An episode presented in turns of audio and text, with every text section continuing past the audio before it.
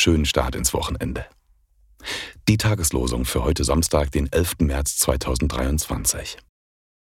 Mose sprach, Siehe, ich lege euch heute vor den Segen und den Fluch. Den Segen, wenn ihr gehorcht den Geboten des Herrn eures Gottes, die ich euch gebiete. Den Fluch aber, wenn ihr nicht gehorchen werdet den Geboten des Herrn eures Gottes. 5. Mose 11, Vers 26 bis 28. Jesus spricht, wenn ihr meine Gebote haltet, bleibt ihr in meiner Liebe.